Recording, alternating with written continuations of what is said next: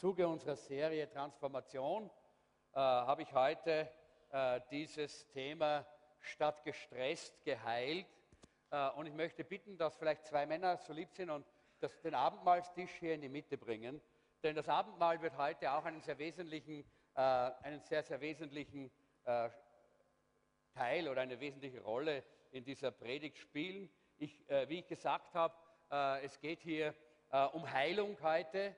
Äh, und äh, die Transformation 2017 soll bedeuten, dass wir in allen Bereichen unseres Lebens transformiert werden, verändert werden. Und das ist eine ganz, ganz wichtige Sache. Und wenn, es, wenn ich gesagt habe, statt gestresst, geheilt, äh, dann ist es uns allen klar, es gibt sehr, sehr viel Stress in unserer Zeit, in dieser Welt. Und Stress ist ja gar nichts Schlechtes. Stress ist sogar etwas sehr Gutes, äh, sagt auch die Medizin, nur der Dauerstress ist schlecht. Ständiger Stress, Dauerstress macht krank, der ist nicht gut. Äh, da gab es mal zwei Brüder, die waren so Teenager, so junge Burschen äh, in einer Familie und die haben Unternehmer, Kaufleute gespielt äh, und sie haben äh, sich gedacht, wir brauchen was, was unbedingt alle brauchen, was gekauft wird, haben lange überlegt und dann haben sie handgemachte Stressbälle erzeugt ja, äh, in ihrem Spiel. Das waren Ballons, die haben sie gefüllt mit Sand und haben sie dann verknotet und dann haben sie einen kleinen Zettel draufgehängt. Wenn du in Spannung kommst, dann knete und drücke diesen, äh, diesen Stressball und der Stress wird nachlassen äh, und, de, äh, und, du wirst befreit von deiner Spannung. Äh, sie sind dann mit einem ganzen Kübel von diesen Stressbällen zu ihrem Vater gegangen und haben gesagt, Papa, möchtest du einen Stressball kaufen? Und der Papa hat geschaut und gesagt, nein. Äh, und dann hat er äh, noch einmal gefragt, du, du, Papa, möchtest du einen Stressball geschenkt bekommen? Und er hat gesagt, ja. Oh, super, hat er gesagt. Wenn du einen kaufst, bekommst du auch einen äh, geschenkt. Dann bekommst du auch einen gratis. So, äh, Sie haben schon gewusst, wie Sie das Geschäft machen, aber ganz besonders hat mir das gefallen, äh, wie ich das gehört habe, dass, dass diese jungen Burschen schon mit diesem Alter äh, äh, überlegt haben, wie kann man mit dem Stress umgehen, der in der Welt so ein, so ein großes Thema ist. Äh, und äh, viele von uns haben den Daniel-Plan gemacht. Darf ich mal sehen, wer dabei war schon beim Daniel-Plan? Ja, eine ganze Reihe, eine ganze Reihe auch nicht. Das war so eine, äh, eine Serie von Predigten und Live-Gruppen, Studien, die wir gemacht haben über das Leben eines Christen, gesund in allen Bereichen nach Leib, Seele und Geist. Äh, und deshalb brauchen wir da nicht mehr so viel heute auch darüber sagen. Ich möchte nicht alles wiederholen. Ich hoffe nur, dass ihr, die dabei wart, das auch noch lebt. Äh, wenn du müde, gestresst, krank, ausgebrannt bist, dann bist du heute in der richtigen Versammlung. Auch wenn du vielleicht eingeschalten hast am Internet, gerade deshalb, weil du gesehen hast im Facebook oder auf unserer Webseite, dass dieses Thema heute dran ist. Bist ganz richtig, wenn du heute diese, äh, diese Situation hast. Es gibt acht Hauptstressfaktoren in unserer Zeit. Und diese äh, möchte ich ganz kurz durchgehen. Das erste sind Sorgen. Sorgen äh, sind ein Hauptstressfaktor in unserer Zeit. Es gibt heute so viele Sorgen, die haben unsere Eltern nicht gehabt, geschweige denn unsere Großeltern, die hat es früher nicht gegeben. Wer hat sich früher Gedanken gemacht über Identitätsdiebstahl? Dass seine Identität gestohlen werden könnte plötzlich. Das hat früher gar nicht gegeben. Wer hat früher vielleicht noch äh, sich Sorgen gemacht, dass das Handy nicht funktioniert? Niemand, oder? Das war einfach kein Thema. Es gibt so viele Sorgen, die heute da sind, die ständig und immer in unserem Leben da sind, wenn dann das Handy ins Wasser fällt oder sonst was passiert. Was für Sorgen das alles äh, auf uns bringt. Es gibt so viele Dinge, über die wir uns heute sorgen. Deshalb ist Sorge ein Stressfaktor Nummer eins in unserer Zeit. Das zweite ist Eile. Eile ist ein ganz wichtiger Stressfaktor, denn wir haben einen ganz, ganz hohen Takt in unserer Zeit, in unserer Welt. Habt ihr auch schon gemerkt, dass die Zeit heute viel kürzer ist als früher? Wer hat das schon erlebt? Ja, alles geht viel schneller als früher. Es ist wie wenn es alles äh, läuft und läuft und läuft und jagt. Und diese Eile ist auch ein Stressfaktor. Wir leben äh, irgendwo in einer Microwave- und, äh, äh, und Nanosekundenzeit und jeder möchte alles, was er will, schon gestern haben äh, und wenn nicht ge gestern, dann sofort. Ja? Äh, das ist so irgendwie die Haltung, in der die Menschen heutzutage leben. Das dritte sind Menschenmengen. Auch ein Stressfaktor. Menschenmengen, es hat noch nie so viele Menschen auf diesem Planeten gegeben wie gerade jetzt. Und das schafft auch Stress im Leben von Menschen. Äh, und äh, es gibt ja diese Urbanisation, das heißt, die Menschen wandern alle in die großen Städte. Im Jahr 1800 gab es nur eine Stadt auf dieser Erde, die mehr als eine Million Menschen hatte, und das war London. Heute äh, gibt es, habe ich, gesehen, heute gibt es mehr als 500 Städte, die über eine Million äh, Menschen groß sind und Tausende und Abertausende, die circa eine halbe Million äh, Einwohner haben. Es gibt auch diese Megacities, diese Megastädte heutzutage. Äh, zum Beispiel Tokio hat 38 Millionen Einwohner, Jakarta 31 Millionen, äh, Mumbai in Indien hat 22 Millionen Mexico City 20 Millionen. Und wenn ich dir sage, komm, denk mal daran, dass du jetzt gerade mitten in, irgendwo im Zentrum dieser Stadt wohnst, dann schafft das Stress, oder? Denn da, ich weiß nicht, wer war schon mal in so einer, in so einer Megas, Megastadt mit 10, 20, 30 Millionen Einwohnern? Ja, und dann gehst du mal dann irgendwo dorthin äh, und versuchst mal äh, durch die Stadt zu gehen. New York, wir waren, mal, äh, wir waren in New York vor zwei Jahren und dann in der Rush Hour, so in dieser Zeit, wo, wo, wo so alle unterwegs sind, meine Güte, da kommst du einfach nicht durch. Da musst du dich einfach daran gewöhnen, dass du nur so schnell gehen kannst, wie alle gehen. Ja? Es geht nicht, kannst nicht schneller. Ja? Äh, und auch nicht langsamer natürlich. Ja? Das ist auch ein Stressfaktor äh, in unserer Zeit. Das vierte ist ein ganz interessanter Stressfaktor, haben aber äh, die, äh, die äh, Wissenschaftler herausgefunden, die vielen Wahlmöglichkeiten. Wir meinen immer, je mehr wir äh, Auswahl haben, desto freier sind wir, desto besser geht es uns. Aber nein, Leute, das ist nicht so. Du gehst heute äh, in den Supermarkt, irgendwo in einen großen Supermarkt äh, und dann willst du eine Zahnpasta kaufen, nicht? Und dann hast du ein Regal von 75 verschiedenen Zahnpasten. Nicht die eine hat diesen äh, Stoff, der den Geschmack und diesen Geschmack und jenen Geschmack. Und du stehst dort und sagst, was soll ich nehmen? Das ist Stress. Ja? Das ist Stress. Früher hat es zwei gegeben. Eine Colgate und eine, weiß ich, Metaton, äh, irgend sowas. Ja? Äh, und heute gibt es 70. Ja? Diese, äh, diese, diese, diese große Auswahl, diese Wahlmöglichkeit ist ein Stressfaktor in allen Bereichen unseres Lebens. Und das fünfte ist der Verlust der Privatsphäre. Das stresst die Menschen. Dass immer dann, wenn sie, heute, wenn sie was einkaufen, besonders im Internet, dass sie wissen, das wird jetzt notiert. Und kurze Zeit später bekommst du schon eine, äh, ein, ein Ad, ein, so, eine, so ein, so äh, ein E-Mail oder ein, ein, ein Pop-up, wo steht, oh, ich, wir haben noch ein Angebot in diese Richtung für Sie. Ja? Du bist einfach gläsern geworden. Wir, wir haben keine Privatsphäre mehr. Wir sind alle durchleuchtet und gläsern, ganz gleich, wo wir leben. Ganz besonders, wenn wir Hände haben, Computer haben, wenn wir mit diesen Dingen der heutigen Zeit ganz normal leben. Und das schafft uns auch eine Art von Stress. Ein weiterer Stressfaktor ist der Pluralismus.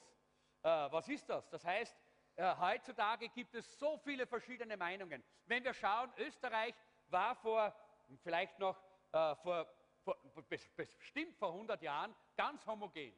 Da haben alle Lederhosen angehabt ja, und einen Trachtenhut aufgehabt und einen Trachtenjanker, zumindest am Land. Ja, und in der Stadt aber war es auch relativ homogen. Ja? Es, es, war, es gab eine homogene Gesellschaft. Das gibt es nicht mehr. Heute gibt es so viele Kulturen, so viele Denkarten, so viele Denkweisen und wir müssen uns ständig damit konfrontieren und haben immer damit zu tun. Und das schafft auch einen gewissen Stress. Das siebte, und das ist auch ein Stressfaktor, den wir gerade jetzt sehen in dieser Grippephase, ist Krankheit.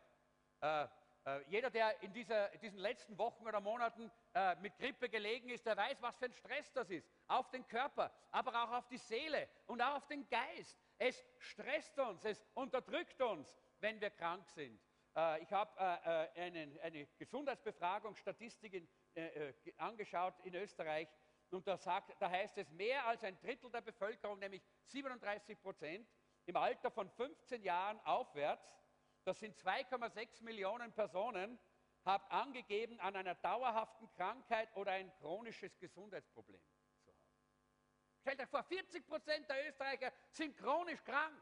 Was für ein Stressfaktor ist das in unserer, in, in unserer Zeit? Und dann natürlich das, äh, der achte Faktor, äh, den kennen wir alle, das ist äh, die Angst vor der Zukunft. Noch nie in der, in der Welt hat es so viel Angst gegeben vor Terror. Die Leute schauen sich ständig um, wissen nicht, wenn einer dort irgendwo sitzt mit einer Haube eingemummt, dann denkt man schon, uh, vielleicht hat er eine Bombe in der Tasche. Und wie viel Angst vor der Zukunft, wie viel Angst vor, vor IS und anderen Terrororganisationen, wie viel Angst ist da heute, das ist auch ein Stressfaktor in unserer Zeit. Und Stress macht krank. Dauerstress macht krank. Dauerstress macht krank. Und all diese Faktoren sind Dauerstressfaktoren. Nicht einmal, sondern dauernd sind die in unserem Leben da. Und das macht krank. In dieser Predigt heute äh, möchte ich über die Gewohnheiten für körperliche Gesundheit sprechen. Die Gewohnheiten für körperliche Gesundheit. Das ist, was mich heute beschäftigt und was mich heute bewegt. Ich glaube, da gibt es irgendwo auch eine Folie, wenn die da oben soweit sind. Darf ich mal bitten, da oben die Folie, die nächste. Dankeschön. Jawohl. Da heißt es im Psalm 23, heißt es hier, äh, und den möchten wir heute durchschauen. Äh, in, diesem, in diesem Psalm, äh, da finden wir eigentlich die ganze, äh, man könnte sagen, Hilfestellung, eine Art, äh, eine Art Stressreduktion und Gesundheitsprogramm. Das liegt hier im Psalm 23. Es ist einer der beliebtesten Psalmen der, äh, der, der Bibel, wird überall in der Welt zitiert und immer wieder gelesen. Und ich möchte, dass wir heute uns mit diesem Psalm beschäftigen. Gestern war dieser Psalm in unserer äh, Jahresbibel äh, war gestern Psalm 23 und heute wollen wir ihn einfach mal durchgehen und durchstudieren. Und wir wollen ihn einmal gemeinsam lesen in dieser Übersetzung. Das ist nämlich nicht eine Übersetzung, sondern ich habe aus den verschiedenen Übersetzungen gute Nachricht äh, und Hoffnung für alle äh, und, äh, und, und die, äh, die Genfer Übersetzung. Überall habe ich etwas herausgenommen und habe jeweils dann einen Teil, äh, einen Vers hineingefügt und habe daraus so ein schönes, blumiges Psalmgebilde gemacht, das wir jetzt gemeinsam lesen. Kommt, lasst uns gemeinsam laut diesen Psalm lesen. Psalm 23. Der Herr ist mein Hirte. Ich habe alles, was ich brauche. Er lässt mich in grünen Tälern ausruhen. Er führt mich zum frischen Wasser. Er stärkt und erfrischt meine Seele. Er führt mich auf rechten Wegen und verbürgt sich dafür mit seinem Namen. Und geht es auch durch dunkle Täler, fürchte ich mich nicht, denn du, Herr, bist bei mir. Du beschützt mich mit deinem Hirtenstab. Du bereitest vor mir einen Tisch im Angesicht meiner Feinde. Du salbest mein Haupt mit Öl und schenkest mir voll ein. Deine Güte und Gnade begleiten mich alle Tage meines Lebens und ich werde für immer im Hause des Herrn wohnen. Halleluja! Was für ein herrlicher Psalm. Wer möchte gesünder sein? Da ganze Reihe. Super. In Sprüche 14, Vers 30 heißt es, Friede in unserem Inneren erhält den Körper gesund. Das ist mehr oder weniger die Aussage, ein ausgeglichener Sinn, eine, der Frieden in unserem Inneren schafft, das erhält unseren Körper gesund. Halleluja, ist das wunderbar? Das ist schön, dass wir das wissen. Die, das Wort Gottes hat hier auch eine Antwort für uns. Heilung, Heilung durch das Wort Gottes das ist, was wir heute in Anspruch nehmen wollen. Wir wollen Gewohnheiten bilden für körperliche Gesundheit. Der erste Punkt die erste, äh, ist hier äh, äh, in diesem Psalm, und ich möchte zurückgehen, da müssen wir jetzt hier nicht äh, äh, in, in dem Psalm 23. Der Herr ist mein Hirte, ich habe alles, was ich brauche. Der erste Vers schon. Das sagt David, das ist das Allerwichtigste. Suche Gott für die Erfüllung aller deiner Bedürfnisse das steht im Vers 1. Der Herr ist mein Hirte, ich habe alles, was ich brauche. Wir versuchen manchmal unsere Bedürfnisse zu stillen durch Menschen, äh, durch äh, irgendwelche Events oder irgendwelche Dinge. Nein, äh, stille, suche Gott für die Erfüllung aller deiner Bedürfnisse. Da gibt es eine Folie. Dankeschön. Suche Gott für die Erfüllung aller deiner Bedürfnisse. Und in Sprüche 8, Vers 32, da heißt es, Gott hat nicht einmal seinen eigenen Sohn verschont, sondern hat ihn für uns alle gegeben. Und wenn Gott uns Christus gab, wird er uns dann mit ihm nicht alles andere auch schenken. Wieso sollte Gott uns nicht versorgen? Kannst du mir, ein, äh, kannst du mir einen Grund geben? Kannst du mir ein Argument geben, warum Gott uns, wenn er uns Jesus, seinen Sohn geschenkt hat, warum er uns dann nicht zu essen geben sollte, warum er uns dann nicht Gesundheit geben sollte, warum er uns nicht heilen sollte, warum er uns nicht alles geben sollte, Frieden, Freude, all das, was wir brauchen. Natürlich gibt es uns. Natürlich. Denn das ist, was er auf seinem Herzen hat. Dafür hat er uns ja seinen Sohn gegeben. Äh, und das ist, was wir anfangen müssen.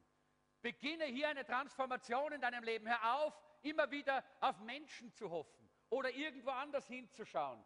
Äh, auf deinen Ehemann, auf deine Frau oder auf, äh, äh, hör auf, immer wieder deine, deine, deine Versorgungssicherheit in Leuten, in Menschen, in Dingen, in Organisationen zu suchen, die irgendwann einmal weg sind, die vergehen, die aufhören. Setz, äh, Leute setzen manchmal ihre Sicherheit auf ihren Job.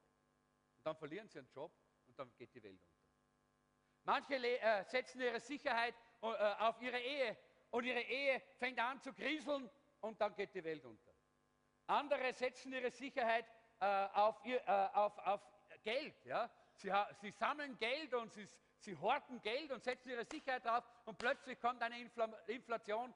Wir wissen das von den 30er Jahren, wie damals diese furchtbare Inflation war, da haben Menschen sich ihr Leben genommen, haben sich aufgehängt, weil, ihr, weil ihre Sicherheit zerbrochen ist.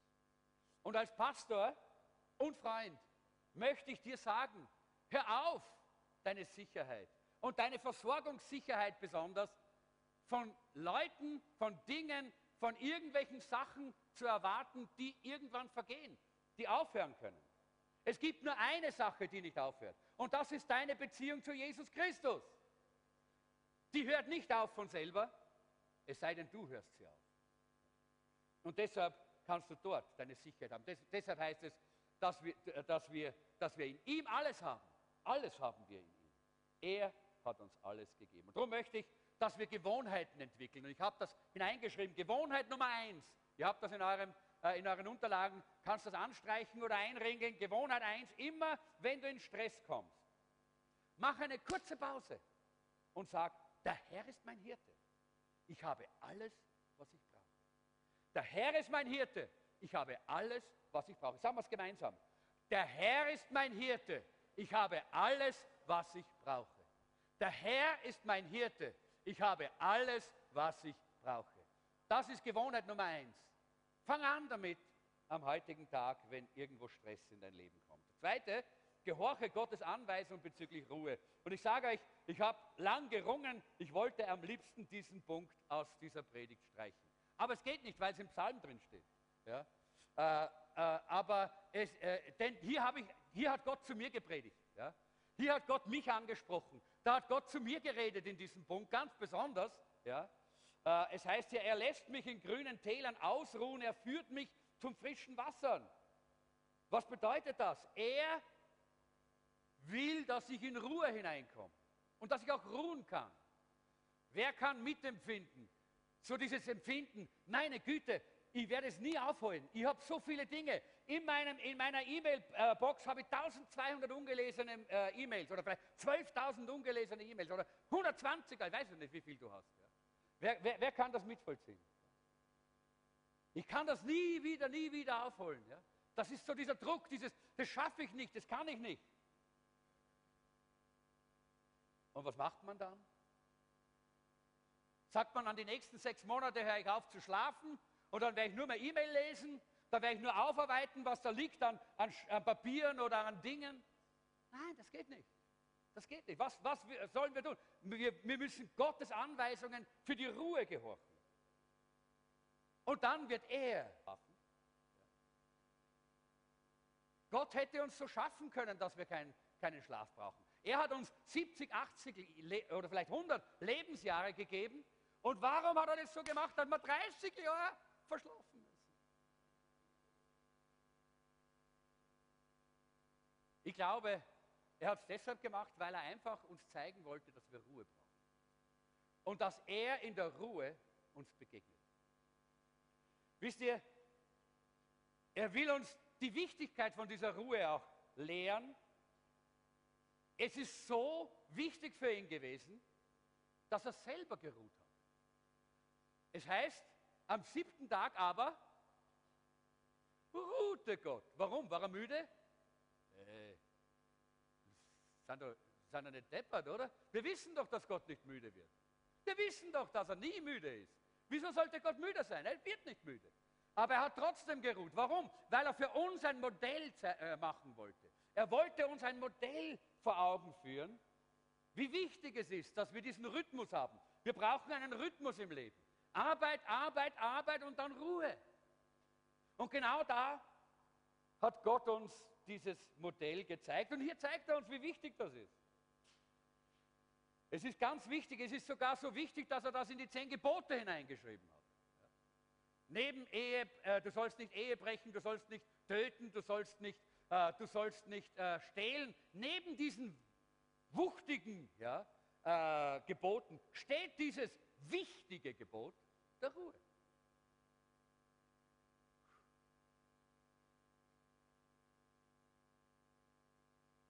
Ihr merkt, dass ich es gar nicht leicht habe, darüber so zu sprechen, weil ich bin nicht der, der das so mit Begeisterung einfach so macht. Aber ich will es einfach, weil es Gott gesagt hat und ich weiß, dass es wichtig ist und dass wir es brauchen.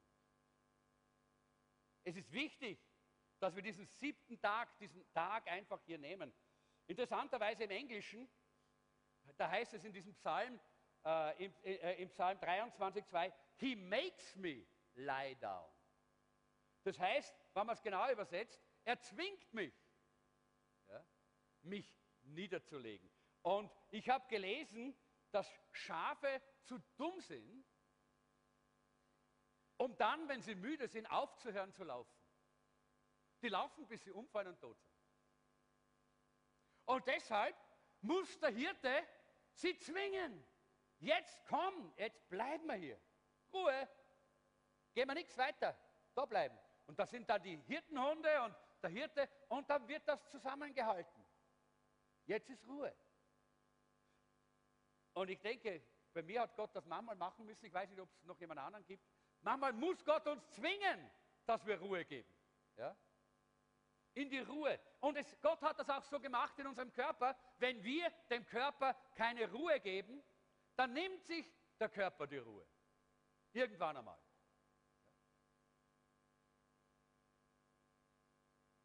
Dazu gehört zum Beispiel genügend Schlaf zu bekommen. Und jetzt spreche ich gar nicht von den Stunden. Es gibt Leute, die brauchen 20 Stunden, na, hoffentlich sind nicht so viele davon da, aber ihr, ihr, wisst, was ich meine. Es gibt Leute, die brauchen unbedingt acht Stunden, ohne acht Stunden Schlaf sind die nicht auszuhalten. Ja? Und andere, die kommen aus mit fünf oder mit vier. Äh, wir hatten, äh, wer, wer, von euch kann sich noch erinnern an den äh, Günter Wurklitz, unseren Magister Günter Wurklitz, der ist mit vier Stunden ausgekommen. Der hat nicht mehr gebraucht. Der war aber deshalb nicht sauer und nicht böse. Das war sein Körper, der hat das, das, war, das war sein Leben. Äh, aber jeder muss seinem Körper gerecht werden. Auch auf diesem äh, Gebiet, das ist ganz, ganz wichtig. Wichtig ist, wichtig ist, dass wir uns nicht entschuldigen. Wir haben zu viel zu tun, wir können jetzt nicht äh, in die Ruhe hineingehen. Ganz gleich, was immer es ist. Gott hat gesagt, mach deine Ruhe. Nimm deinen Ruhetag. Und was sollten wir an diesem Ruhetag tun? Es muss äh, dieser Sabbat, und ich will, will den eher als Ruhetag und Sabbat als als freien Tag nehmen, weil der freie Tag ist meistens sehr stressig für die Leute. Ja? Aber Ruhetag oder Sabbat bedeutet, da haben wir etwas, was Gott uns gegeben hat. Und wie, was sollen wir da tun? Wir sollen erstens unseren Körper ausruhen. Einfach einmal wirklich ausruhen, schlafen. Das, was halt notwendig ist, dass unser Körper wirklich ruht, äh, dass wir gut ausgeruht sind körperliche Ruhe. Das zweite ist, meinen Geist neu konzentrieren. Das ist, was die Bibel uns zeigt, was wir tun sollen an diesem Sabbat. Das heißt, Lobpreis, Anbetung, das tust du gerade jetzt. Jawohl, hier, das ist Ruhe. Das hier ist Ruhe. Das ist nicht Arbeit, außer für mich natürlich. Äh, und für einige, die am Kamera stehen oder sonst irgendwo dienen. Aber, aber sonst ist das ja Ruhe. Man, man, man kann ruhen in seiner Gegenwart. Man kann ihn anbeten. Oh, ich muss euch ehrlich sagen, Lobpreis und Anbetung ist für mich so eine Zeit der Ruhe, der inneren Ruhe und dieses Entspannen vor dem Herrn und Empfangen von Gott. Das ist, was wir tun sollen an diesem Sabbat oder Ruhetag, dass wir nämlich unseren Geist erfrischen können. Äh, und das dritte ist, unsere Gefühle wieder aufladen. Auch das ist wichtig. Äh, wir brauchen auch für unsere Gefühle immer wieder eine Ladung, eine, eine, äh, eine, einen Schub, der unsere Gefühle wiederum hebt. Und da gibt es verschiedene Dinge, die Leute, manche Leute werden wieder aufgeladen, wenn sie mit anderen Leuten zusammen sind und ein bisschen Zeit, Applausschall haben und eine Zeit miteinander verbringen. Andere vielleicht durch Sport, wieder andere vielleicht, vielleicht durch, durch Musik oder irgendetwas, was ihr Leben einfach jetzt hier, ein Hobby oder etwas, was ihr, ihrem, ihrer Seele einfach hier, ihren Gefühl, ihrer Gefühlswelt wieder neu Kraft zuführt. Wir werden darüber eigentlich jetzt in, dieser nächsten, äh, in, in dem nächsten Punkt dann sowieso noch ein bisschen genauer darüber sprechen. Äh, vielleicht sagst du, für mich ist natürlich weder der Samstag noch der Sonntag meistens ein freier Tag oder ein Sabbat, weil das ist meistens Arbeit, weil da haben viele Leute frei, da gibt es viele äh, viele Seelsorgegespräche, Begegnungen, da gibt es Vorbereitungen, da gibt es Predigten, da gibt es Sitzungen und so weiter. Aber, jetzt weiß ich, jetzt schaut mich die Jeanette schon schief an ein bisschen, ich versuche, den Montag frei zu machen. Das ist mein Ruhetag. Und ich habe heute und gestern in dieser Predigtvorbereitung gesagt, Herr, ich weiß, ich habe da nicht ganz so gut äh, deinem, deiner Anleitung gehorcht, aber ich möchte das auch viel mehr tun. Ich möchte das viel mehr beginnen. Äh, und äh, vielleicht, äh, und mir geht es auch oftmals so, dass ich, ich weiß, es gibt so viel zu tun und so viel Arbeit, dann fühle ich mich fast ein bisschen schuldig, wenn ich so einen freien Tag mache oder einen, einen, äh, wenn ich so einen äh, Sabbat mache. Äh, aber Jesus hat sich nicht schuldig gefühlt. Er hat immer wieder Sabbat gemacht. Er hat immer seinen Sabbat gehalten. Er hat immer seine, seinen Ruhetag gehalten und wenn er, er hat intensivst gearbeitet, sodass Tag und Nacht gearbeitet unter der Woche. Und dann hat er gesagt zu den Jüngern, komm an, jetzt gehen wir in die Wüste. Komm an, jetzt gehen wir auf den Berg. Komm an, jetzt gehen wir auf die Seite. Jetzt ist Zeit zum Ruhen. Vielleicht habt ihr das noch nie gehört, aber in der französischen Revolution hat damals diese, diese Revolutionsgarde hat den freien Tag abgeschafft. Und da braucht man nicht, das ist ein altes religiöses Relikt, das braucht kein Mensch.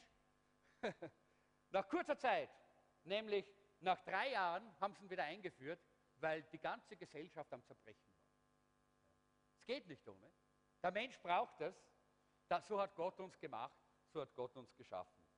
Äh, ich habe mal auch äh, jetzt von einer, eine kleine Geschichte gelesen, da war ein, ein, äh, ein Bursch, und der ist dann zum Pastor gekommen, irgendwann einmal am, am Wochenende, gesagt, Pastor, ich habe den ganzen Montag versucht, dich zu erreichen und habe dich nicht erreicht. Und der Pastor hat gesagt, es tut mir leid, das ist mein Ruhetag. Und der junge Mann hat gesagt, der Teufel hat nie einen Ruhetag. Und der Pastor hat gesagt, ja, äh, wenn ich keinen hätte, dann wäre ich genauso wie der Teufel. Und manche sind wie Teufel, weil sie nie ruhen. Weil, weil sie immer in diesem Stress sind und deshalb haben sie keine Geduld mit anderen. Deshalb sind sie nie freundlich. Deshalb sind sie immer sauer, weil sie ständig ja, in dem Ding drin sind äh, und nie in diese Ruhe, die Gott eigentlich verordnet hat. Gewohnheit Nummer zwei. Nimm dir Zeit für einen Sabbat mit dem Herrn. Nimm, muss nicht der Samstag sein, wie gesagt. Aber nimm dir Zeit für einen Sabbat mit dem Herrn. Das ist die Gewohnheit Nummer zwei, die ich dir äh, ans Herz legen möchte. Ich merke schon, die Zeit geht auch immer so schnell bei uns, das ist auch ein Stress, aber gut, meiner halt. Äh Drittens, lade deine Seele mit Schönheit auf. Auch ein schön, äh, ist auch ein wichtiger Punkt. Lade, lade deine, äh, deine Seele mit Schönheit auf. Es heißt hier, er stärkt und erfrischt meine Seele. Das ist der Vers 3a. Er stärkt und erfrischt meine Seele. Schönheit ist ein ganz wichtiger Teil unseres Lebens. Äh, die Frauenkonferenz hat irgendwie Beautiful geheißen. Da ging es um Schönheit. Und das ist genau ein Teil von diesem Psalm 23. Ja? Die Schönheit, die Gott in unsere Seele hineinlegen möchte, die unsere äh, äh, Seele erfrischt und stärkt, ist so wichtig. Denn Hässlichkeit schafft Schönheit erhebt uns und inspiriert uns, ermutigt uns, motiviert uns. Hast du dir schon einmal überlegt, warum Gott die Welt eigentlich so schön gemacht hat? Und in Österreich können wir da gar nicht klagen, gell? wenn man da irgendwo ist. Wir waren ja äh, zwischen Weihnachten und Neujahr, waren wir da in, in Fuschel und da gibt es ein Schloss und da kann man hingehen und Kaffee trinken und da sitzt man dann auf so Stühlen, da hat man so Decken, weil es ja kalt ist draußen, nicht? In, sitzt man im Freien, kann man sich mit Decken zudicken und dann, dann sieht man über den Fuschelsee hinaus in die Berge und dort ist der Schafberg und das sind diese herrlichen Berge, das Salzkammergut und dieser wunderschöne See. Und da sitzt man, und ich sage euch eines, zehn Minuten, Viertelstunde, halbe Stunde, was für eine Erquickung, was für eine Erfrischung. Uh, das ist wie tief einatmen. Das ist wie, das ist wie 20 Red Bull, obwohl die auch aus Fuschel kommt, aber, dort, aber, aber das ist eine andere Energie.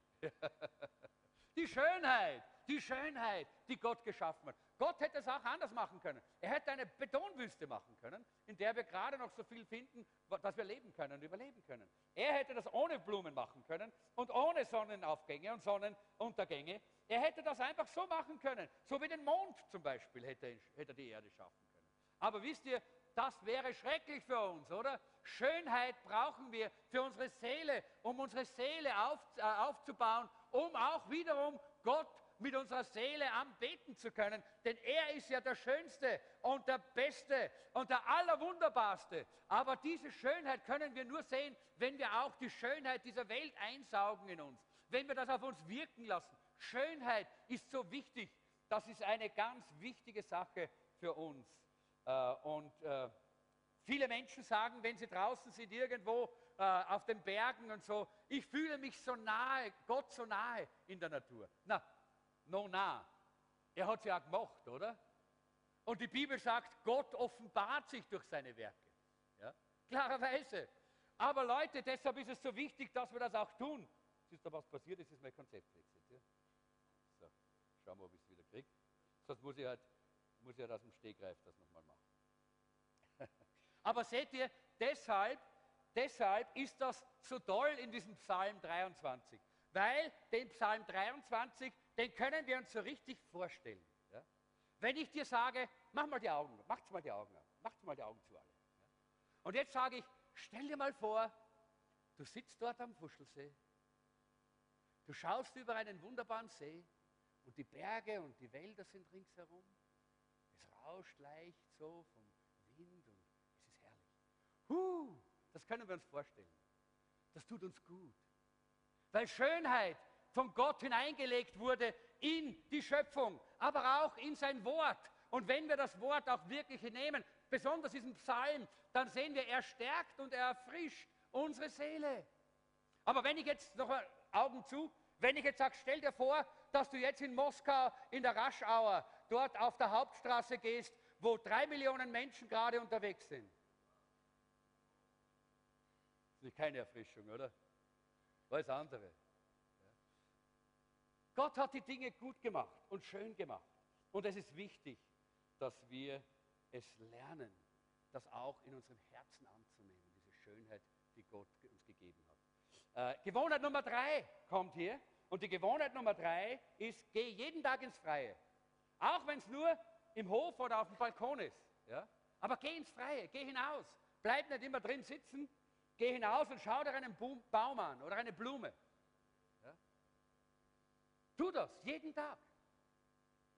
Der zweite, beginne jeden Tag mit Schönem, nämlich mit Lobpreis und mit dem Wort Gottes, nicht mit den Medien. Bevor du das erste WhatsApp anschaust auf deinem Handy, bevor du die erste SMS liest, äh, bevor du dir irgendwelche E-Mails anschaust oder Nachrichten anhörst, geh in den Lobpreis, schau Gott in die Augen, schau die Schönheit Jesu an und dein Tag wird anders sein. Die ersten sieben Sekunden deines Tages sind entscheidend für den ganzen Tag.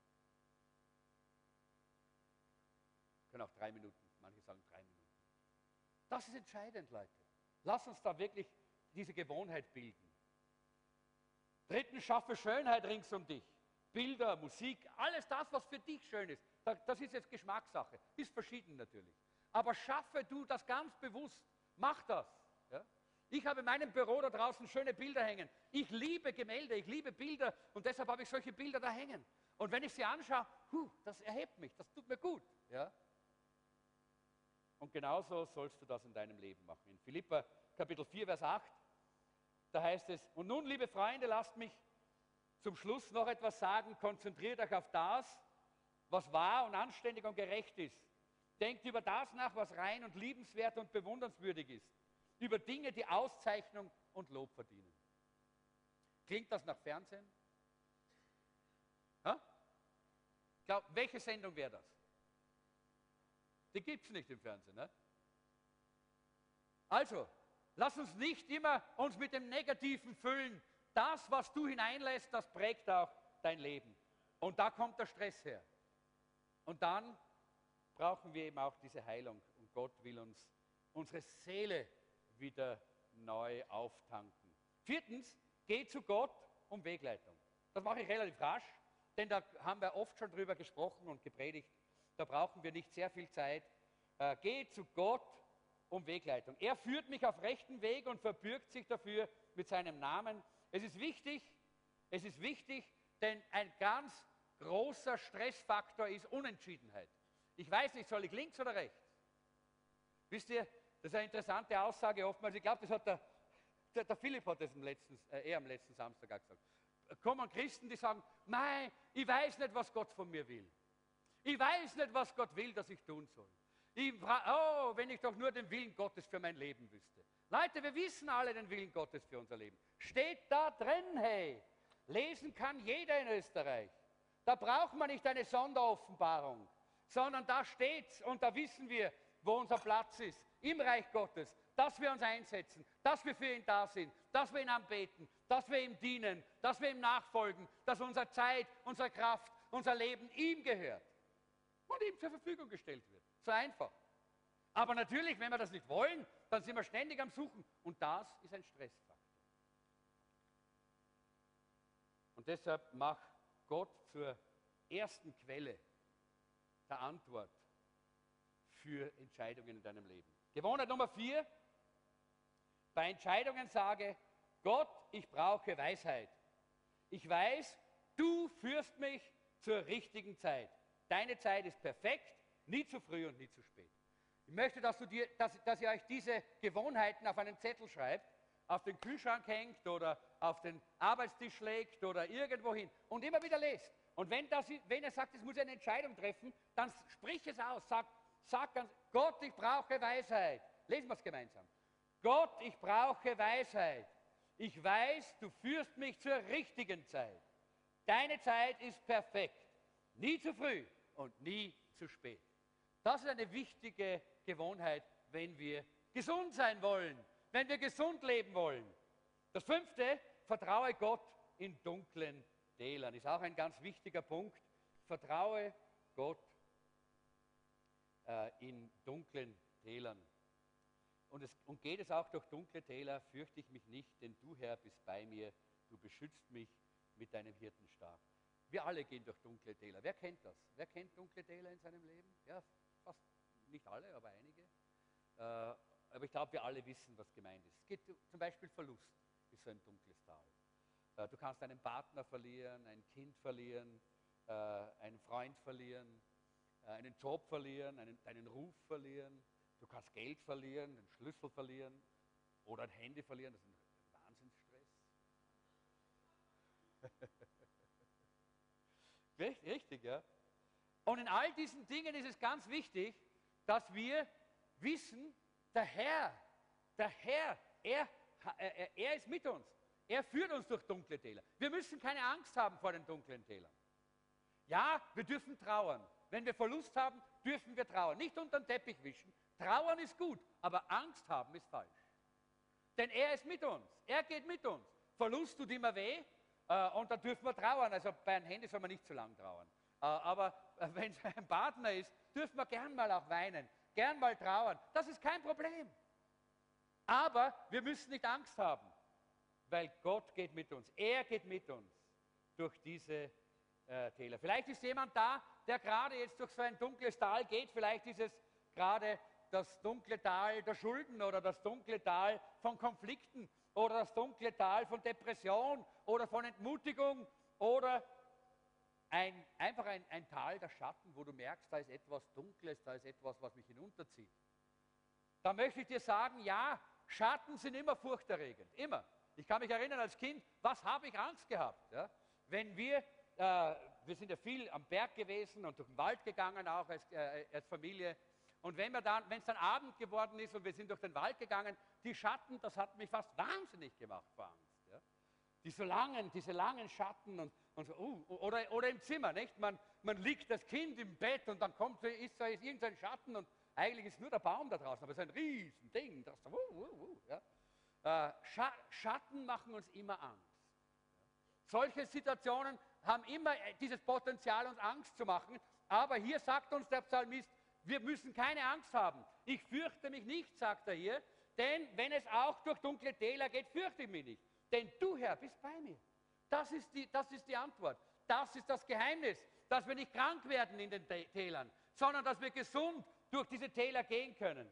Schatten sind nämlich, ist auch eine, eine, eine interessante Wahrheit. Schatten sind immer größer als die Quelle.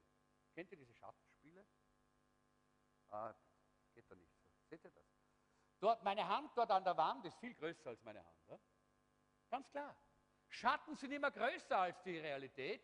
Und deshalb, der Feind möchte das gebrauchen, um uns hinunterzuziehen, um uns zu, äh, in, in Ängste und in Depressionen hineinzuführen. Aber Gott will das nicht. Hier ist nämlich die gute Nachricht. Wenn es Schatten gibt, und hier vor mir sind viele Schatten, seht ihr da die Schatten dort? Ja? Wenn es Schatten gibt, dann gibt es auch Licht. Halleluja, ist das nicht wunderbar? Wenn es Schatten gibt, dann gibt es auch Licht. Und der Schlüssel ist, was ist der Schlüssel? Wenn ich hier den Schatten sehe und sage, uh, uh, der Schatten, uh, Angst, groß. Was ist der Schlüssel? Ich drehe mich zum Licht, ich sehe keinen Schatten. Ich sehe das Licht. Der Schatten ist hinter mir. Und Jesus ist das Licht der Welt. Jesus ist das Licht, das wirklich alles überstrahlt. Dreh dich zum Licht. Und das ist ein eine wichtige Gewohnheit. Wenn, du dich, wenn dich die Schatten bedrohen, dann sag, ich wende mich zum Licht. Zu Jesus. Und ich gehe so mit ihm durch das Tal, dass die Schatten hinter mir sind.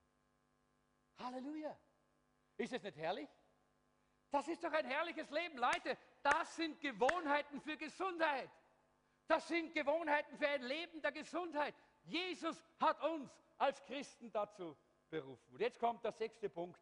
Und da sollten wir eigentlich ein bisschen mehr Zeit jetzt verbringen, weil da geht es auch ums Abendmahl. Nimm Heilung und Gesundheit an seinem Tisch. Ich muss was trinken, ich bin ein bisschen kurzatmig noch, weil ich gerade auch die Grippe hinter mir habe aber eben hier. Du bereitest vor mir einen Tisch im Angesicht meiner Feinde. Du salbst mein Haupt mit Öl und schenkst mir voll ein. Hier sehen wir das Bild des Abendmahls. Und damit auch der Heilung unseres Körpers. Krankenheilung reduziert eine Menge Stress. Denn alle die Krankheiten und Wehwehchens und diese, oh, möglicherweise werde ich gerade krank und möglicherweise wird mein Rücken nicht halten und möglicherweise wird mein Knie nicht. All diese Dinge sind Stress und machen uns umso kranker. Aber Krankenheilung reduziert diesen Stress. Und es ist wichtig, dass wir lernen, dass wir Gottes Einstellung gegenüber der Krankheit kennenlernen. Gott legt keinen Wert auf Krankheit, Leute. Überhaupt keinen. Gott legt keinen Wert auf Krankheit. Er möchte nicht, wie manche meinen, dass, sie, dass du zu seiner Verherrlichung krank bist. Das ist keine Verherrlichung Gottes, wenn wir krank sind. Wenn wir geduldig sind, dann kann das sein, dass das etwas sagt über unseren Charakter. Ja? Aber Gott verherrlichen tut es nicht. Weil Gott ist nicht ein Gott der Krankheit. Die Krankheit kommt nicht von Gott. Aber wenn wir in die Bibel hineinschauen, in den Korintherbrief, äh, und da können wir 1. Korinther Kapitel 11 aufschlagen, das ist diese Stelle über das Abendmahl, dann sehen wir nämlich hier eine ganz interessante Geschichte, die hier Paulus an die Korinther schreibt. Er schreibt nämlich hier an die Korinther, äh, er sagt hier, darum sind auch viele Schwache und Kranke unter euch und nicht wenige sind schon gestorben. Paulus spricht hier von Kranken und von Schwachen in der Gemeinde von Korinth. Und die Frage, die wir uns jetzt hier stellen müssen, ist, warum gibt es diese Kranken überhaupt? Und Leute, seit den letzten Jahren habe ich so viel gebetet und gerungen und gesagt, Herr, warum haben wir so viel Krankheit in der Gemeinde? Warum sind so viele Menschen immer wieder krank? Warum ist das notwendig? Herr, du bist der Heiler deines Leibes. Du bist der Heiler. Du bist es. Und ich glaube, hier finden wir in dieser Einsetzung des Abendmahls, da finden wir eine Antwort auf diese Frage. Krankheit entspringt der Tatsache, dass über den Leib Christi nicht genauso viel gepredigt und gelehrt wird wie über das Blut. Es wird immer vom Blut gesprochen, das ist gut, das ist wichtig, aber wir vergessen den Leib Christi auf der anderen Seite. Und deshalb sagt hier Paulus, weil, weil sie den Leib Christi nicht unterscheiden, deshalb sind so viele krank und schwach und einige sind schon entschlafen. Das heißt, wir müssen unsere Einstellung hier neu überprüfen. Denn Jesus hat am Kreuz alles bezahlt. Mit seinem Leben alles erkauft. Nicht nur die Sündenvergebung, auch die Heilung von Krankheit. Und ich möchte hier den Vergleich anstellen von einer alttestamentarischen Gemeinde mit einer neutestamentarischen. Die Gemeinde in Korinth war eine klein, relativ kleine Gemeinde. Vielleicht waren da, mein Ding ist wieder eingefroren, ich weiß nicht warum, aber irgendwas ist passiert. Das will mich nicht mehr, dann werde ich es hier versuchen zu finden. Äh, jedenfalls, diese Gemeinde in Korinth war eine kleinere Gemeinde, so vielleicht wie, wie, wie unsere Gemeinde oder zwei, einige Hunderte vielleicht. Ja. Aber im Alten Testament finden wir noch eine Gemeinde, die viel größer war, äh, die viel mehr äh, Menschen hatte, äh, nämlich drei Millionen Menschen. Ja, das war das Volk Israel. Und ich möchte jetzt einen Vergleich anstellen zwischen dem Volk Israel damals, damals wurde ja das Abendmahl eingesetzt, und dem Abendmahl, so wie es wir haben, und der Gemeinde Jesu heute. Und ich hoffe, dass ich hier zu meinen Unterlagen finde. Jawohl, genau. Äh, damals in Ägypten, da, da heißt es äh, im Psalm 105, Vers 37, da heißt es, kein Gebrechlicher war unter ihren Stämmen. Kein Gebrechlicher, kein Kranker, niemand, war, der krank war, war unter ihnen. Obwohl sie so viele waren und obwohl sie viel schwierigere Situationen hatten als in Korinth, damals in Ägypten. Nicht? Was war das? Das war ja eine ganz schwierige Situation. Aber es, sie waren auf dem Weg von Ägypten nach Kanaan. Und äh, auf, dieser, auf diesem Weg, da wissen wir, diese Millionen, ich muss hier schauen, diese Millionen Menschen, die unter dem alten Bund gelebt haben, äh, haben hier eine, in, in einer Situation gelebt, wo sie nicht von der Krankheit geplagt waren. Gesundheit war in die Befreiung Israels mit eingeschlossen. Das war interessant. Das sehen wir nämlich gleich am Anfang, äh, dort, wo die äh, wo die, die, Israeliten aus Ägypten herauskommen. Wir wissen, äh, dass das Volk Israel äh, dort in dieser Gefangenschaft in Sklaverei war. Sie haben dort Zwangsarbeit tun müssen, waren furchtbar geknechtet, sind dann ganz schlecht gegangen. Aber es heißt dort, sie haben ständig zu Gott gerufen. Sie haben gerufen, es heißt in 2. Mose 2, 2 bis äh, 24 und 25 heißt es, äh, und äh, sie, sie, sie, äh, sie riefen zu Gott und Gott erhörte ihr Wehklagen. Und Gott gedachte an seinen Bund mit Abraham, Isaac und Jakob und Gott sah die Kinder Israel an und nahm Kenntnis davon. Und was hat Gott getan? Er erwählte äh, den Mose, dass Mose sie jetzt aus dieser Gefangenschaft herausführen sollte. Und wir kennen alle äh, ja diese Geschichte äh, des Auszugs äh, is, äh, aus Israels aus Ägypten. Da heißt es, ich habe das Elend meines Volkes in Ägypten angesehen, sagt Gott, und ich habe ihr Geschrei gehört über die, äh, die sie unterdrücken und ich will sie jetzt herausholen, sagt, je, sagt Gott. Und dann schickt er den, den, äh, den, äh, dann schickt er den Mose hin und ich komme hier nicht mit meinem Konzept zurecht, das ist schlecht, aber macht nichts. Ich kann es auch so ein bisschen erzählen. Die Bibelstellen werden mir ein bisschen fehlen, die habe ich nicht alle im Kopf, aber es ist alles biblisch fundiert. Es ist auch ebenso, genauso in, in Gottes Wort auch in der Bibel zu finden. Äh, was dann passiert ist, wir, wir, kennen das alles, dass diese ganzen, äh, diese ganzen äh, Plagen in Ägypten passieren, eine nach der anderen, und dann kommt es zum letzten Punkt, zum Auszug aus äh, der Sklaverei zur echten Befreiung.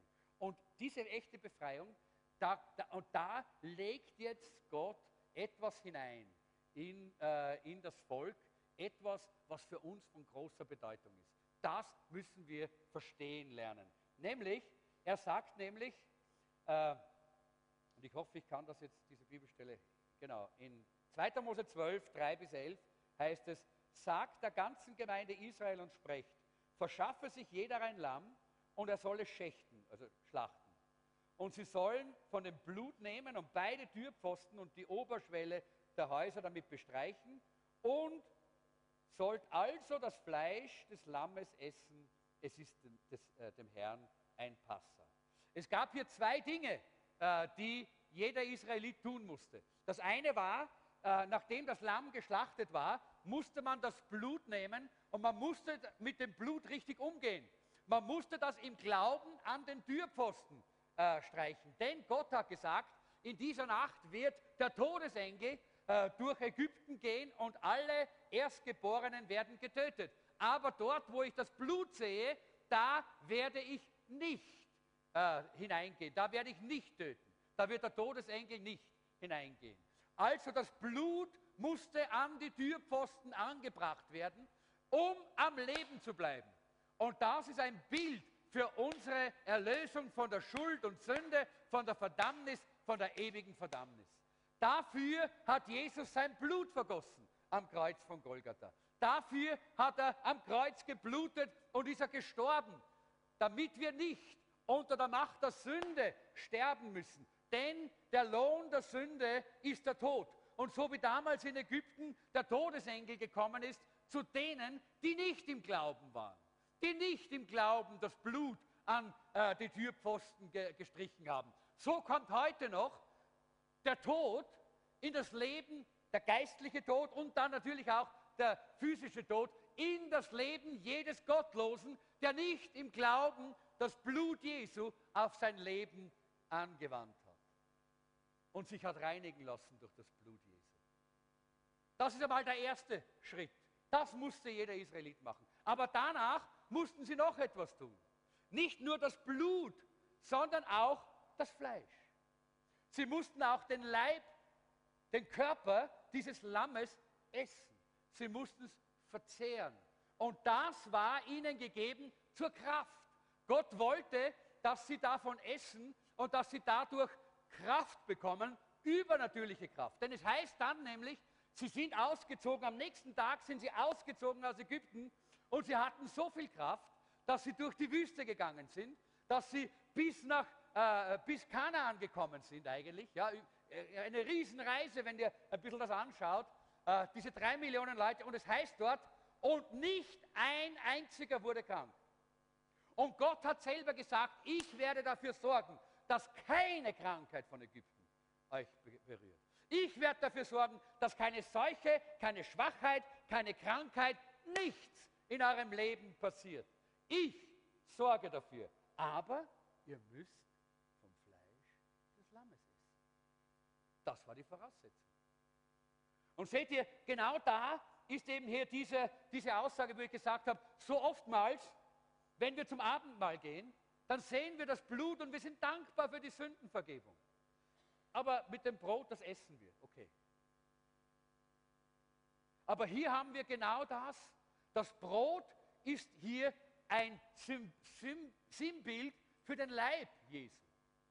Und schaut, ich habe manchmal gesagt, eigentlich hätte Jesus sich viel einfacher machen können, wenn es nur um die Sündenvergebung gegangen wäre. Wenn es nur darum gegangen wäre, dass wir, dass unsere Sünden vergeben wären, dann hätte Jesus sich köpfen lassen können und ausbluten. Das Blut wäre vergossen gewesen, der Preis für die Sünde wäre bezahlt gewesen, das hätte nicht so viel Qual und nicht so viele schreckliche Stunden und furchtbare, fast unglaubliche Schmerzen bedeutet. Aber Jesus, er wollte nicht nur für unsere Sünden sterben, sondern er wollte auch den Preis für die Krankheit bezahlen. Und deshalb ist er dort im Prätorium, in diesem Hof, angekettet worden. Und deshalb hat er freiwillig den Rücken hingehalten. Und deshalb hat er nicht aufgehört, wie sie aufhören wollten, sondern hat sich umdrehen lassen und noch einmal schlagen lassen, damit jede Krankheit und auch wirklich jede Krankheit dort bezahlt wird. Und wenn wir da, ich weiß nicht, wie viele von euch, wer hat dieses, äh, die, diesen Film, äh, äh, die, die, Passion Christi gesehen? Ja? Und ihr erinnert euch daran, wie, wie dort die, diese, diese, römischen Soldaten einmal dann eine Geißel nehmen und sie, äh, diese, diese, Geißel sie, äh, hat, hat solche Widerhaken und sie fährt ins Fleisch und reißt Fleisch aus seinem Körper heraus reißt Fleisch aus, seinem, aus, seinem, aus seiner Brust, aus seinem, äh, aus sein, seinem Magengegend, reißt, äh, äh, reißt Fleisch aus seinem Rücken, aus seinen Armen, reißt Fleisch aus seinen, aus seinen Oberschenkeln, aus seinen Unterschenkeln. Und das hinterlässt Furchen. Und in Jesaja lesen wir, in seinen Furchen sind wir geheilt. Das hat Jesus nicht gemacht, weil er Masochist war sondern weil er wusste, nur so können wir Heilung empfangen, kann die Macht der Krankheit gebrochen werden. Aber er hat es getan, Leute. Und wisst ihr, was mich immer so furchtbar traurig macht in meinem Leben? Das ist, wenn ich merke, dass ich keinen Sieg über Krankheit bekomme und daran denke, dass, dass Jesus eigentlich so einen nur wegen dieser Krankheit. Und jetzt war es umsonst. Jetzt war es umsonst. Weil ich es nicht annehme. Weil ich es nicht im Glauben ergreife.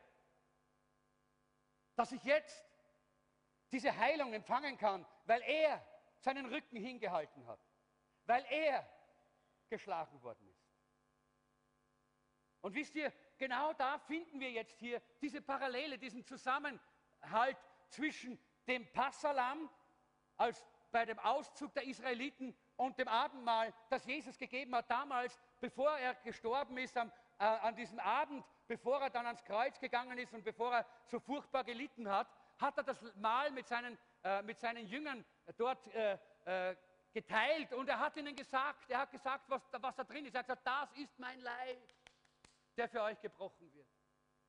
Esst, esst, das ist mein Blut, das für euch vergossen wird. Trinkt und denkt daran, was geschehen ist. Das ist immer, wenn ihr das tut, denkt daran, was ist geschehen.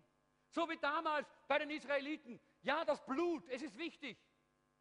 Und wenn wir das Blut nicht in unserem Leben äh, anwenden, wenn wir nicht die Vergebung Jesu annehmen, die durch das Blut kommt, dann wird auch Heilung in unserem Leben nichts bewirken.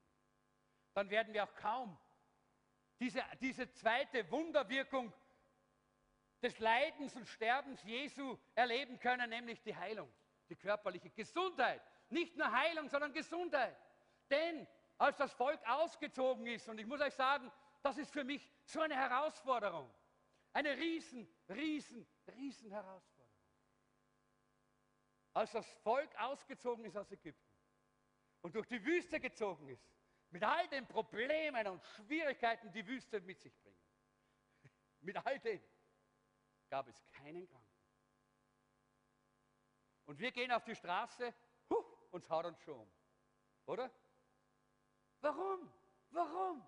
Und ich glaube, es ist deshalb, weil wir noch nicht verstanden haben, was es bedeutet, wenn wir das Abendmahl nehmen.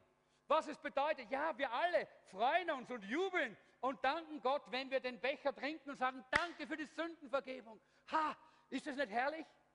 Warum sagen wir das? Weil wir glauben, dass das Blut, das vergossen wird, Realität ist. Aber wenn wir das Brot essen, was sagen wir dann? Was sagen wir dann? Leute, und dieses Verständnis, das möchte ich, dass Gott uns gibt, dass der Heilige Geist in uns aufpoppen lässt und endlich, dass wir endlich dieses Licht bekommen, wenn wir das Brot essen, das der Herr äh, uns gegeben hat als ein Symbol seines Leibes, dann ist es so wie das Lamm, das damals gegessen wurde vom Volk Israel. Es wurde gegessen und es gab Kraft, um diese ganze Reise, um diesen ganzen Marsch zu machen. Und es hat bewahrt vor Krankheit und vor Seuchen und vor all diesen Dingen. Und es hat Heilung gebracht. Denn alle, die ausgezogen sind, waren gesund und blieben gesund. Vorher waren sie vielleicht krank, denn sie waren Sklaven. Sie hatten schlimme Dinge dort erlebt in Ägypten. Aber sie haben gegessen und sie wurden gesund und Gott hat ihnen Kraft gegeben. Das ist, was geschieht, wenn wir das Abendmahl zu uns nehmen. Und ich glaube, dass es wichtig ist, dass wir das verstehen lernen. Und ich habe jetzt, darf ich so ein, so ein, so ein, ein Handout haben? Danke. Dann habe ich wenigstens ein bisschen ein Konzept. Danke. Und ich glaube, dass es sehr wichtig ist, dass wir diese Gewohnheit Nummer vier in unserem Leben auch wirklich bauen. Diese Gewohnheit Nummer vier. Wenn es euch interessiert, könnt ihr euch das auch noch aufschreiben. Schreibt euch das auf in, im Psalm 105, Vers 37. Da heißt es, es war kein Strauchelnder unter ihren Stämmen. Keiner war krank, keiner war gebrechlich, niemand war schwach. Alle waren stark und wohlauf, denn alle hatten von diesem Fleisch des Lammes gegessen. Gott hatte den Bund der Heilung und der Gesundheit mit seinem Volk gemacht. Und ich glaube, Gott hat sich nicht verändert. Im Gegenteil. Im Gegenteil. Jesus hat das so wunderbar vollbracht, dass es nicht mehr nur für ein Volk ist, nicht mehr nur für drei Millionen, die aus demselben Hintergrund kommen und desselben Gene haben, sondern jedermann, wir alle können einsteigen in dieses Geschenk. Das Geschenk der Erlösung von Sünde, der Reinigung von Schuld und Sünde, aber auch das Geschenk der Heilung und der Gesundheit. Denn Gott hat diesen Bund hier gemacht mit seinem, mit seinem Volk. Und äh, das Interessante ist, vielleicht äh, auch noch ein interessanter Gedanke, den ich gelesen habe, das Lamm, das sie gegessen haben, der Leib des Lammes wurde zu ihrem Leib. Denn Gott hat das so gemacht. Gott hatte bei uns so eine kleine Fabrik da eingebaut. Äh, wenn wir was essen, dann wird das da drinnen äh, bearbeitet, äh, ordentlich bearbeitet, wird zerlegt in alle möglichen Stoffe und Dinge und dann kommt es in den Blutkreislauf. Und dieses Gemisch wird Teil von uns. Ja? Wird Teil von uns. Das heißt, dieses Lamm wurde Gebein von ihrem Gebein, Fleisch von ihrem Fleisch, Haut von ihrer Haut. Einfach, sie wurden, es wurde Teil von ihnen. Und genau das ist, was Jesus gesagt hat und was Paulus uns immer wieder sagt. Was geschieht, wenn wir das Abendmahl nehmen, Leute? Es ist Fleisch, das zu unserem Fleisch wird. Wenn wir das im Glauben nehmen, dieses Abendmahl, wenn wir dieses Brot essen, dann ist das ein Symbol dafür, dass wir das Fleisch Jesu gegessen haben. Wir, wir, manchmal können wir gar nicht, wir können mit dieser Stelle oft nichts anfangen, gell, wo Jesus sagt, wenn ihr nicht von meinem Fleisch esst und von meinem Fle Blut trinkt, dann könnt ihr nicht, bitte, dann könnt ihr nicht mit mir sein, können meine Jünger nicht sein, dann könnt, ja, all das, ja. Warum?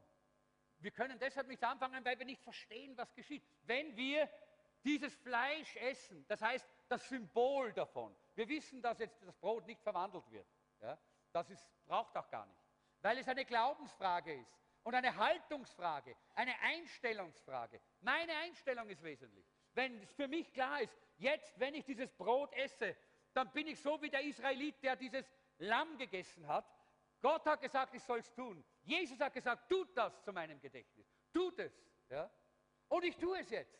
Dann ist es das, was Jesus gesagt hat, ich esse sein Fleisch und sein Fleisch wird zu meinem Fleisch. Sein äh, seine, und, und Jesus hatte diese ganze Krankheit besiegt und er hatte die Gesundheit des Himmels in sich. Und wir können diese Gesundheit für unser Leben in Anspruch nehmen. Jetzt weiß ich gar nicht mehr, wo ich mit der Zeit bin, weil ich, ich, wie gesagt, weder Uhr noch, äh, noch äh, Konzept habe, aber ich hoffe, dass wir, dass wir das verstehen, worum es hier geht. Dass wir verstehen, Gott will uns eine neue Dimension für unser Abendmahl schenken, dass wir Heilung empfangen und Gesundheit äh, im Abendmahl, wenn wir an dieses Leiden denken, das Jesus für uns bereit war, auf sich zu nehmen. Wir sind freigesetzt, freigesetzt von der Macht äh, der, äh, der Krankheit. Genauso wie von der Macht der Sünde sind wir auch von der Macht der Krankheit freigesetzt. Das heißt hier, Jesus sagt, das ist mein Leib, der für euch äh, gebrochen wird.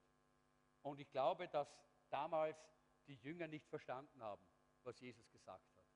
Aber er hat es dann dem Paulus noch einmal gesagt. Und Paulus hat es in seinem Wort immer wieder versucht zu erklären.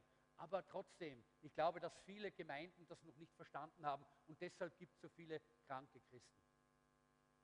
Weil wir zwar über das Blut sprechen, und jemand hat einmal gesagt, es gibt viele Gemeinden, in denen sollte man eigentlich nur den Becher geben und nicht das Brot. Weil sie glauben ja nur an die Sündenvergebung. Sie glauben ja nicht an die Heilung, an die körperliche Heilung. Weil das Brot ist das Symbol dafür, dass Jesus sich hat schlagen lassen, verwunden lassen, dass in seinen Striemen, in all diesen furchtbaren Rillen, die in seinem Körper gezogen worden sind, blutend, schmerzend, da ist die Krankheit getragen worden.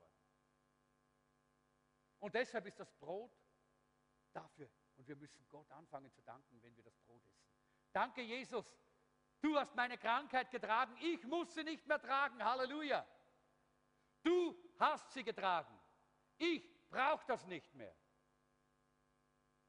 Und ich weiß, das ist ein Glaubensschritt und ist auch eine Herausforderung, denn der Teufel hat zwei Dinge, mit denen er uns immer wieder unterjochen möchte. Das eine ist die Sünde und das andere ist die Krankheit. Das sind seine zwei großen Geißeln, mit denen er uns schlägt, mit denen er uns unterdrückt, mit denen er uns versucht, immer wieder unten zu halten. Und deshalb hat Jesus uns auch dieses Abendmahl gegeben, damit wir daran denken, er hat es getan. Er hat sein Blut vergossen zur Vergebung der Sünde. Der Teufel ist besiegt. Halleluja.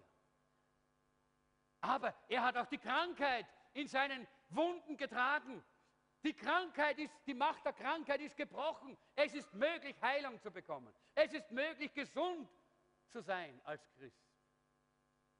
So wie es damals das Volk Israel war.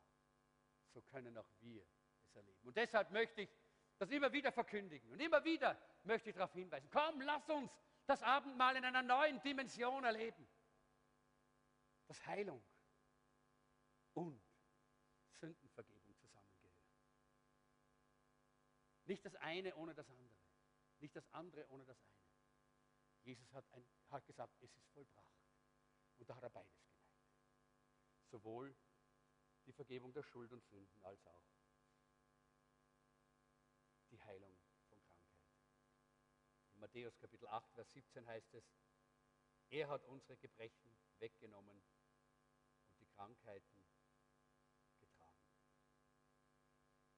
Halleluja. Und im Jesaja lesen wir, dass er für unsere Sünden gestorben ist und für unsere Krankheit gelitten hat. In seinen Wunden sind wir geheilt. Und ich möchte die Gewohnheit Nummer, Nummer 6 ganz stark unterstreichen und euch bitten, dass ihr das ganz stark euch äh, unterstreicht oder einringelt. Gewohnheit Nummer 6. Erwarte immer Heilung, wenn du das Brot des Abendmahls isst. Erwarte immer Heilung, wenn du das Brot des Abendmahls isst. Und dann hätte ich eigentlich noch einen Abschluss gehabt aus dem Psalm, der so schön ist und lass uns den ganz kurz anschauen und dann wollen wir gleich zum Abendmahl gehen. Nächste Folie bitte. Erwarte, dass er dich ans Ziel bringt, denn deine Güte und Gnade begleiten mich alle Tage meines Lebens und ich werde für immer im Hause des Herrn wohnen. Halleluja. Erwarte, dass er das begonnene Werk auch vollenden wird. Erwarte das. Erwarte, dass er dich ans Ziel bringt. Das ist so etwas Wunderbares. Ich habe äh, auch da, natürlich, wenn man den Psalm 23 studiert, muss man sich immer ein bisschen mit Schaphologie beschäftigen. Nicht? Äh, habe ich auch getan. Und da habe ich gelesen, dass äh, normalerweise hat, hat, äh, hat so ein Hirte auch immer zwei, mindestens zwei Hunde gehabt. Ja? Zwei Hunde, äh, die immer hinter der Herde waren. Er selber war vor der Herde und die Hunde waren hinter der Herde. Das heißt, sie haben immer die, von hinten geschaut, dass die Schafe schön zusammenbleiben, dass sie schön auf, auf dem Weg sind, dass sie schön zusammen sind und das Ziel erreichen. Denn deine Güte und Gnade begleiten mich alle Tage oder folgen mir, sagt eine andere Übersetzung. So wie diese Hirtenhunde. So haben wir Güte und Gnade und Barmherzigkeit von Gott, die uns hält und die uns trägt und immer auf diesem Weg hält. Und immer zusammen, dass wir das Ziel erreichen, dass wir nicht am Ziel vorbeigehen. Halleluja. Ist es nicht herrlich? Komm, lass uns auch dem Herrn einmal einen kräftigen Applaus geben. Er ist so wunderbar. Halleluja. Danke, Jesus. Danke, Jesus. Danke, Herr. Halleluja. Komm, lass uns gemeinsam aufstehen. Danke, Jesus. Schön, dass wir gemeinsam jetzt das Abendmahl auch feiern dürfen. Gerade jetzt, weil ich glaube, jetzt sollen wir mit dieser neuen Qualität ins Abendmahl hineingehen. Mit diesem Glauben. Aber bevor wir das tun, möchte ich nicht versäumen, doch die Frage zu stellen. Es könnte sein, dass jemand da ist, der diesen Psalm 23 so irgendwie als vielleicht ein nettes Lied oder was äh, empfindet, aber keine persönliche Beziehung dazu hat, weil du hast noch nie dein Leben Jesus gegeben. Du hast keine Beziehung zu Jesus. Du hast keine persönliche Beziehung zu Jesus Christus. Und da möchte ich dir heute die Gelegenheit geben, jetzt, dass du sagen kannst, Herr Jesus, komm in mein Herz.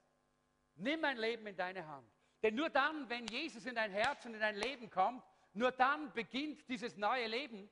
Nur dann kannst du vom, vom Stress zur Heilung kommen.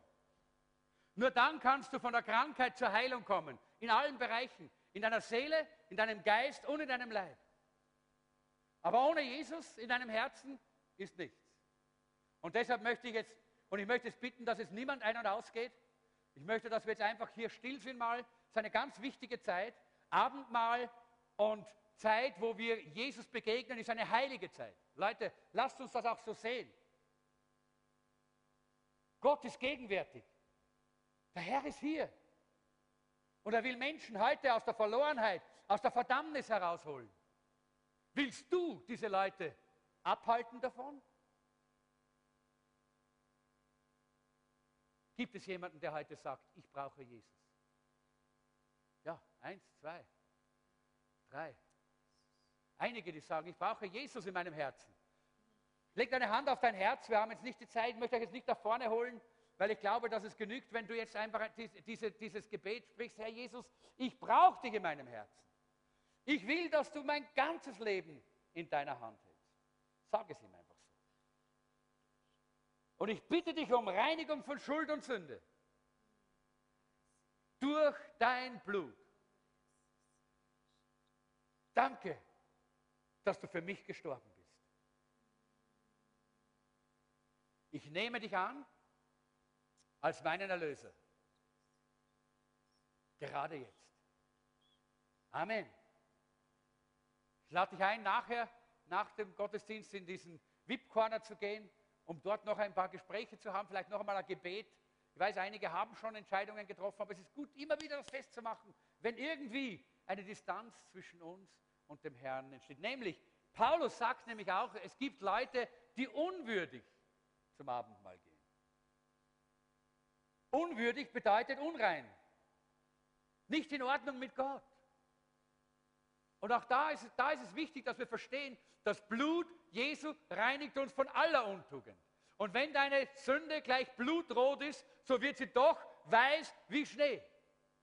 Halleluja. Aber du musst es bekennen, denn in 1. Johannes 1, Vers 9 heißt es, wenn wir unsere Sünden bekennen. Bekenne ihm jetzt, wenn du spürst, dass Unreinheit da ist, dass du nicht unwürdig das Abendmahl nimmst. Denn wenn du unwürdig gehst, dann setzt du damit auch diese Verheißungen außer Kraft. Denn mit Unreinheit und Sünde kann Gott dich nicht segnen. Lass dich reinigen durch das Blut Jesu. Und dann wollen wir auch zum Abendmahl gehen in diesem Bewusstsein, dass der Leib und das Blut uns gegeben worden sind. Zur Reinigung von der Schuld und Sünde, zur Heilung von aller Krankheit. Nehmen einen Augenblick, wo wir still werden und dem Heiligen Geist Gelegenheit geben, dass er leuchtet in unser Herz. Herr Jesus, ich danke dir, dass du jetzt hier bist und dass es ein heiliger Moment ist.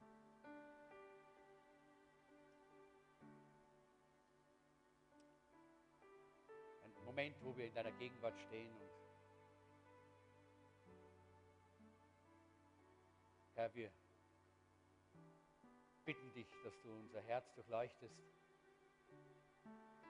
Wir wollen rein und heilig sein, wenn wir jetzt dieses Abendmahl nehmen, das ein so wichtiges Element für unser Leben ist. Du hast es uns nicht nur gegeben, damit wir daran denken, was du getan hast, sondern mit während wir das auch im Glauben nehmen, das geschieht, was du getan hast. Danke, Herr. Geh jetzt durch die Reihen und leuchte in unsere Herzen. Wenn Streit, wenn Unvergebenheit, wenn Unreinheit, oder Lüge oder was auch immer im Herzen von jemandem ist, dann zeige es jetzt auf. Herr, wir kommen zu dir. Wir bekennen unsere Sünde. Und du bist treu und gerecht. Und reinigst uns von aller Schuld und Untugend. Ich danke dir dafür. Halleluja. Wir werden jetzt zuerst mal hier das Brot brechen, vorbereiten. Wir werden dabei den Herrn anbeten. Äh, lass dem Geist Gottes Raum, dass er in deinem, in deinem Inneren wirklich auch jetzt leuchten kann. Dass du wirklich, wisst ihr, Paulus sagt, deshalb, weil unwürdig das Abendmahl genommen worden sind, deshalb sind Leute krank und schwach und sind schon gestorben, frühzeitig. Das ist nicht notwendig, sagt er hier. Es ist nicht notwendig. Das Blut Jesu reinigt von aller Schuld.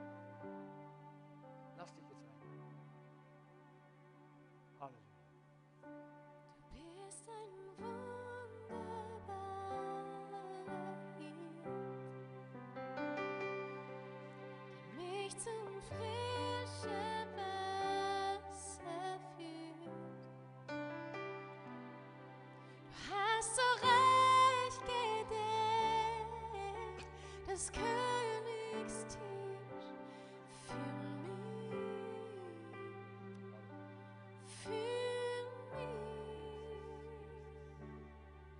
Du bist mein Stärken und mein Stab.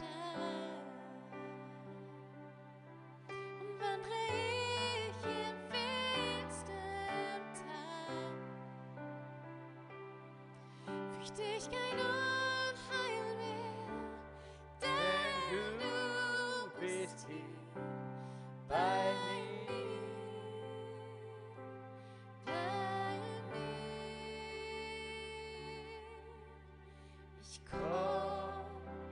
ich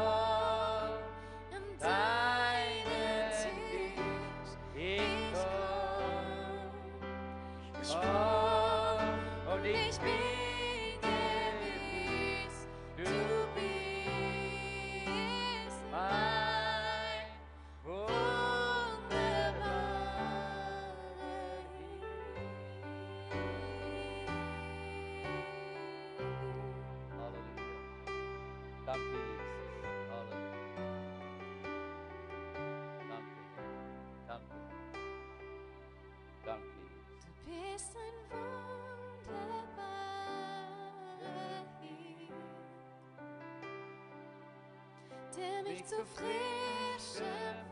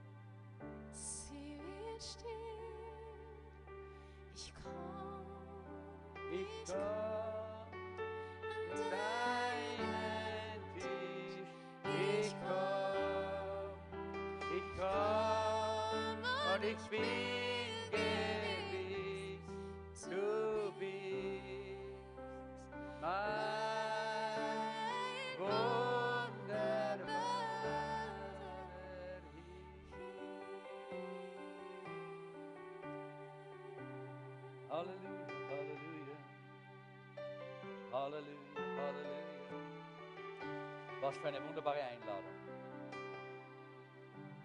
An seinen Tisch zu kommen. So wie es im Psalm 23 steht. Er deckt einen Tisch sogar im Angesicht unserer Feinde. Halleluja. Und er salbt unser Haupt mit dem Öl der Heilung und der Freude. Und er schenkt uns den Becher ein mit diesem wunderbaren Wein der Freude und der Vergebung.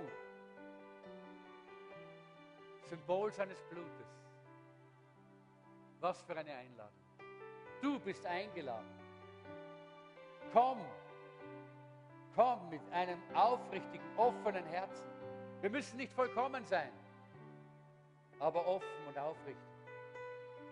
Komm. Und dann lädt er uns ein, den Leib des Herrn zu achten. Denn wer isst und trinkt, dass er den Leib des Herrn nicht achtet, der isst und trinkt sich selbst zum Gericht. Diesen Leib, dieses Brot, das ein Symbol des Leibes ist, wollen wir beachten. Wir wollen daran denken, ja, so wie das Blut, wie der Becher ein Symbol des Blutes ist, das vergossen worden ist, ist dieses Brot das Symbol für den zerschlagenen Leib, für unsere Krankheiten. Ja, er hat unsere Krankheit getragen. Du kannst geheilt sein, heute, jetzt, während wir dieses Abendmahl feiern. Bevor wir jetzt das Abendmahl nehmen, werden wir noch unseren Glauben miteinander proklamieren. Und wir tun das von ganzem Herzen und tu das von ganzem Herzen und mit voller Kraft, dass die sichtbare und unsichtbare Welt weiß, wir stehen im Glauben auf dem Fundament der Apostel. Ich glaube an Gott, den Vater, den Allmächtigen, den Schöpfer des Himmels und der Erde und an Jesus Christus, seinen eingeborenen Sohn, unseren Herrn, empfangen durch den Heiligen Geist, geboren von der Jungfrau Maria, gelitten unter Pontius Pilatus, gekreuzigt, gestorben und begraben, hinabgestiegen in das Reich des Todes, am dritten Tage auferstanden von den aufgefahren in den Himmel. Er sitzt zur Rechten Gottes, des allmächtigen Vaters. Von dort wird er kommen, zu richten die Lebenden und die Toten. Ich glaube an den Heiligen Geist, die heilige christliche Kirche, Gemeinschaft der Heiligen, Vergebung der Sünden, Auferstehung der Toten und das ewige Leben. Amen. Und ich würde jetzt auch noch dazu setzen, ich glaube an die Heilungskraft des Erlösungswerkes Jesu Christi. Lass uns das mal sagen. Ich glaube an die Heilungskraft des Erlösungswerkes Jesu Christi. Halleluja. Das ist der Glaube, den die ersten Christen praktiziert haben, den auch wir hier miteinander praktizieren wollen. Der Herr Jesus in der Nacht, als er verraten wurde, nahm er das Brot, er dankte und brach's und sprach, das ist mein Leib, der für euch gegeben wird. Das tut zu meinem Gedächtnis. Herr Jesus, ich danke dir, dass du deinen Leib hast brechen lassen. Du hast ihn brechen lassen mit dieser Geißelung, mit der Dornenkrone, mit dem geschlagen werden und zermartert werden, mit den Nägeln, die durch deinen, deine, äh, deine Hände und Füße gebohrt worden sind durch die Lanze, die in, in dich hineingestochen worden ist. All das hat deinen Leib zerbrochen und zermartert und die Furchen dieser schrecklichen Qualen haben deinen ganzen Leib übersät. Aber sie haben unsere Krankheiten getragen. Herr, ich danke dir dafür. Ich danke dir dafür. Und heute wollen wir gemeinsam, die wir hier das Abendmahl nehmen, wir wollen dir danken, Herr,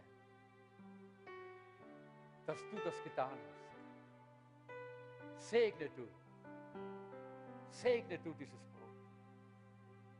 Im Namen Jesu, zur Heilung. Denn dafür hast du dich schlagen, martern, foltern, zerbrechen lassen. Und wenn wir dieses Brot essen, dann wird es Fleisch mit unserem Fleisch, Bein mit unserem Bein. Wenn es in uns aufgeht, so wie damals den Israeliten, dieses Lamm, das sie gegessen haben.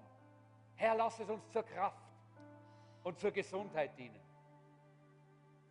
Im Namen Jesu Christi. Oh, was kann herrlicher sein als Abendmahl? Diese Gegenwart des Herrn, diese wunderbare Kraft.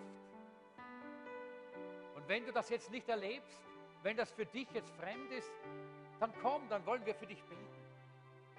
Dann wollen wir dir helfen, dass du durchdringen kannst zu dem, was eigentlich der Herr geplant hat. Er ist nicht einfach nur am Kreuz gestorben, hat nicht einfach nur gelitten und ist gegeißelt worden, damit er eine Religionsgemeinschaft gründet. Nein, damit wir ein Leben leben, voll von seiner Kraft, seiner Gesundheit, mit der Heilung, äh, mit der Möglichkeit der Heilung und der Befreiung von Krankheit und der Reinigung von Schuld und Sünde. Dass der Teufel kein Anrecht mehr hat auf unser Leben. Dafür hat er all das getan.